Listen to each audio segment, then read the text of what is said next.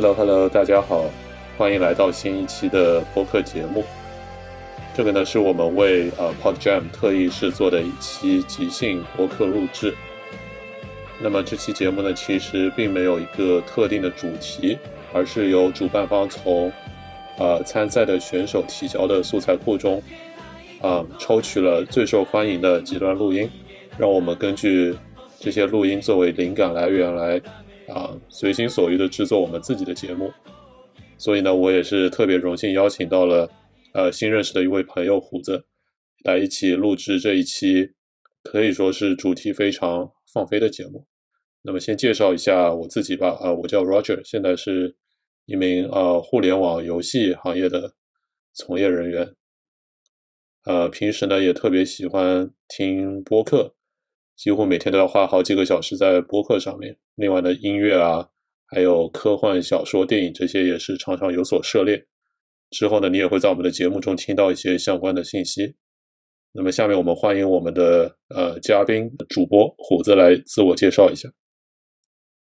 Hello，Hello，大家好，我是虎子，是现在是一名大学生。然后我也是在无意间，呃，看到这个 Body Jam 的活动，感觉应该挺有意思的，然后就想着来试着参加一下。然后我平时也是。经常听一些播客，跟嗯动漫、呃科幻小说之类的。好，呃，那么我们这次呢，其实呃活动它选择的几个录音呢，可以说是有一定的相似性，但是也各有各的不同。那么我们觉得把所有这些录音都要用到我们的素材里，嗯，作为灵感的话，好像难度有些太大，所以我们也是。特意集中在其中一段素材上，那么就是下面你听到的，包括在节目开头放的全家便利商店的开门音乐。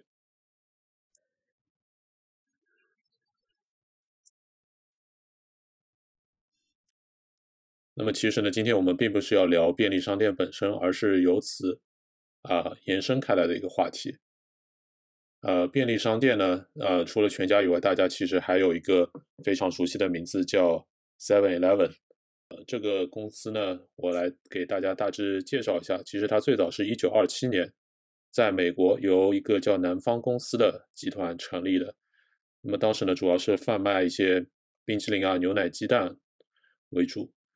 之后呢，是在一九七四年由日本的一个公司叫伊藤洋华堂。公司获得授权，在日本成立了日本的 Seven Eleven。之后呢，在一九九一年，也就是当时日本泡沫经济的最高潮时候，呃，这个日本公司伊藤洋华堂呢是取得了它的美国母公司南方公司过半的股权，因此呢，Seven Eleven 也是由此正式从一个美国企业啊变成了一个日本企业。那么我我们当时在查资料的时候呢，觉得这挺有意思的，也是。从某种程度上，啊，体现了历史上美国与日本这两个国家，特别是在现代时候的一种啊互相的作用与影响。那么今天呢，就由此出发，我们来聊一聊，啊，这两个国家他们在各种方面，尤其是文化方面的一些影响。那么这里呢，我可以先给大家做一个简单的历史小简介。就一九四六年的时候呢，当时日本是在二战中战败嘛，然后是美国的麦克阿瑟将军，他当时是美国驻日本的代表，其实呢，相当于是呃日本当时的主要领导人，然后他负责制定了日本现在的一些啊宪法，特别重要的几条呢，比如说啊废除了日本当时所有的贵族，除了皇族，那么而且天皇呢是成为了国家元首，但是。呃，没有实际的，可以说行政权利吧。然后另外一个最重要的一条就是，美国当时废除了日本发动战争的权利，日本也从此以后呢，就是没有了陆海空三军，仅仅是有一个军事力量叫自卫队。之后我们也会在一些作品中提到。好，那么下面的话，我们其实可以先从一些呃科幻作品来聊起啊。就第一个作品呢是《星球大战》，不知道呃胡子你有没有看过这个作品？有对它有什么印象？啊，《星球大战》是有了解过，但是没有具体看过。哎，可以可以，如果你可以大概大致的先讲讲一遍它的背景。可以啊，可以。呃，星球大战的话，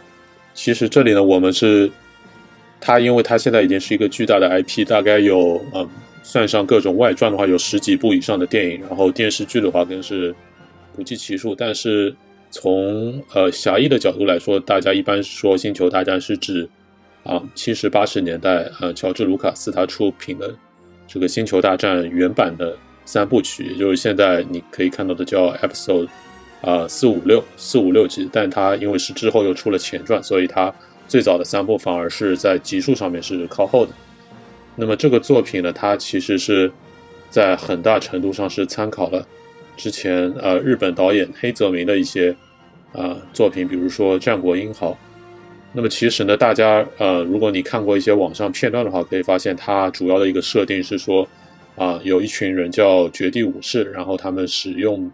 呃，光剑 lightsaber，那么其实这个概念呢，就是很大程度上是受那个日本呃叫剑戟片的影响，也就是说他们的光剑其实就是科幻版的呃日本武士的武士刀。哦，对，然后的话提到科幻的话，呃，我知道虎子你是看过一些比较有名的科幻动画类作品对吧？比如说阿基拉，呃，那么我是只看过一些。片段，所以能不能就由你来向大家呃大致介绍一下？就介绍可以是比如说故事背景啊，或者是你个人的一些体体验都可以。好，OK。那么这个阿基拉呢是这个大有克洋指导的，他他讲述的就是在这个一九八八年日本东京发生了大爆炸，然后毁灭了整个东京，然后三十一年后的二零一九年。东京在经历浩劫之后呢，又被重建成为一个新东京。然后新东京呢，非常的繁华，然后在这个下面又充斥无所不在的丑恶，然后经济萧条，政治动荡不安，然后各种小型帮派的斗争啊，示威者、警察之军队之间的冲突不断。然后新东京除了暴力，然后外表上又非常的繁华。我觉得这种就是这种非常朋克的背景，然后这国家的命运又掌握在这种。高级委员会的手里，然后人们对这种谣传中的世界末日和经济动动荡、社会不安就感到非常的那种紧张。然后军方呢也是在呃，秘密的着手一项名为阿基拉的研究项目。这个项目内容呢就是，呃，科学家以四十名人类作为活体实验，刺激他们的人脑。然后激发人脑的不同部分，引出人体的那种潜力，成为超能者。对超能、超常能力的人类培进行培养，然后将它运用作为啊，不对，使其意志力变得更加强大，然后甚至可以用来对抗军队、摧毁城市，然后使日本变得变成世界呃强国，呃再次成为世界强国，就是这样的一部呃一个背景设定。然后我觉得里面的那种，呃，氛围跟就是萧条的感觉，很有那种上世纪八九十年代那种朋克风啊，这种感觉，对，非常契合现在的我们今天这次 Hot Jam 的主题。嗯，好的，好的，呃，那么对这个故事，我觉得对它是从某种意义上来说，因为它是在。呃，八十年代做的这这个作品嘛，但是他对现在的一些情况也是进行了一些呃预言。嗯，那么像像像那个东京奥运会也是说上面也是二零二零年东京奥运会嘛，那也是完美的严重了。哎，真的，那还是挺神奇的，对。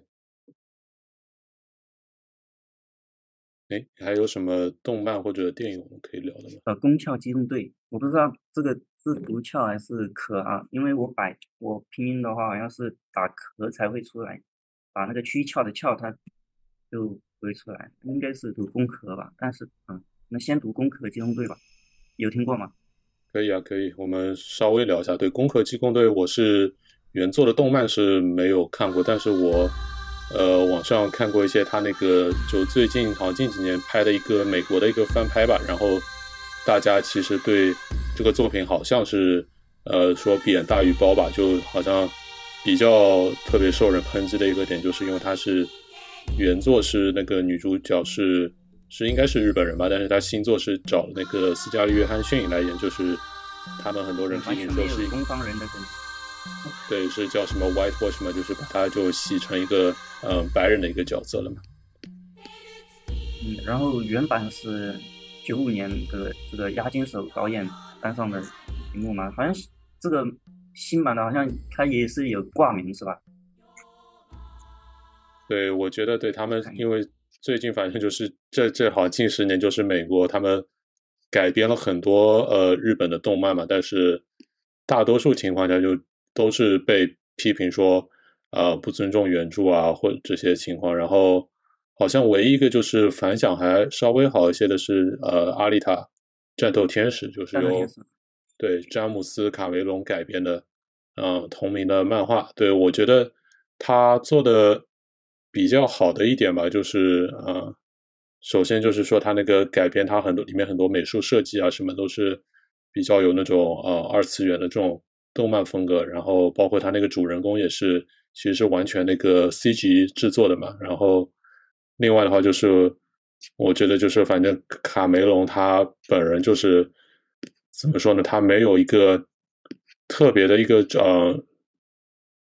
呃个人鲜明特点，因为他其实之前指导过很多那种呃比较大的商业作品，像什么泰坦尼克号啊、终结者二这些，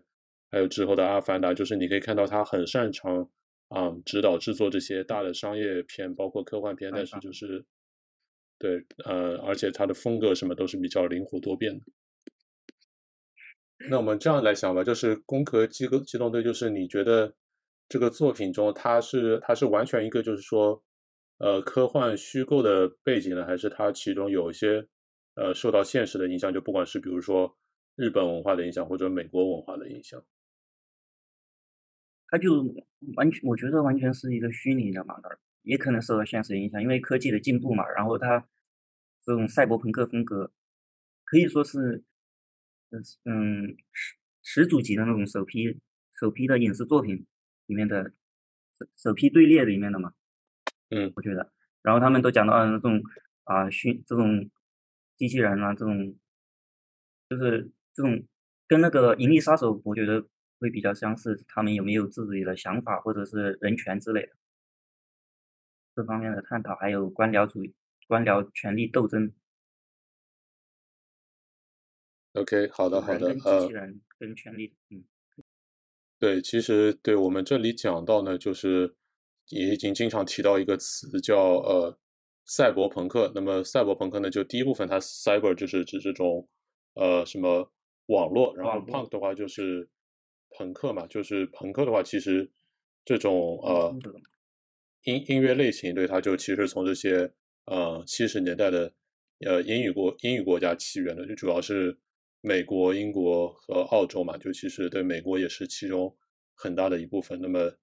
对，其实这个我们之前聊的这些很多作品，它相当于就是一种呃美国跟呃日本文化的一种结合。对，那么最后。嗯，我看我看到这个朋克，它不是源于一种摇滚摇滚乐嘛？对。然后他好像是说更加倾向于思想解放和反主流。他好像是说这里嗯收到的好像是叫反反摇滚的这种精神运动，反摇滚的音乐力量。但我感觉他自己本身好像也挺摇滚的。也是很受影响。嗯，好的。那么讲到这个赛博朋克呢，因为朋克嘛，它是音乐嘛，其实我们就也可以联系到，就最近几年一个比较流行的一个音乐的一个风格，叫那个蒸汽波，或者英语的话叫 vapor wave。呃，那么这里呢，我们之后会插一些音乐片段来给大家呃欣赏一下，分享一下。那么这种风格呢，它其实呢，就是啊，可以说是完全起源于呃互联网上的一种音乐流派。它并不是说很注重原创的一个音乐风格，它其实是取材于呃八九十年代美国、日本的一些流行文化元素。那么其中呢，包括对音乐本身，然后呢也有很多一些电子游戏啊、科技啊，还有八九十年代嘛，就早期的互联网。然后呢，这里呢我们看查到的资料也说呢，就是蒸汽波它是。有既是对往日的一种繁荣社会的怀旧，同时呢，也是可以说是对呃当时的这种消费主义、资本主义的一种批判。对，这种蒸汽波音乐，就是我觉得很很大多数的作品都跟那种就是一堆合成器堆上去啊，然后这种的呃像那种。这种合成器调出来这种怀嗯复古怀旧，然后又有点对未来科幻的那种感觉。嗯，对。网络的那种。好，呃，我们之前聊了一下历史，聊了电影、动画、音乐，那么可以进入我们今天最后一个主题——游戏。那么，其实游戏呢，呃，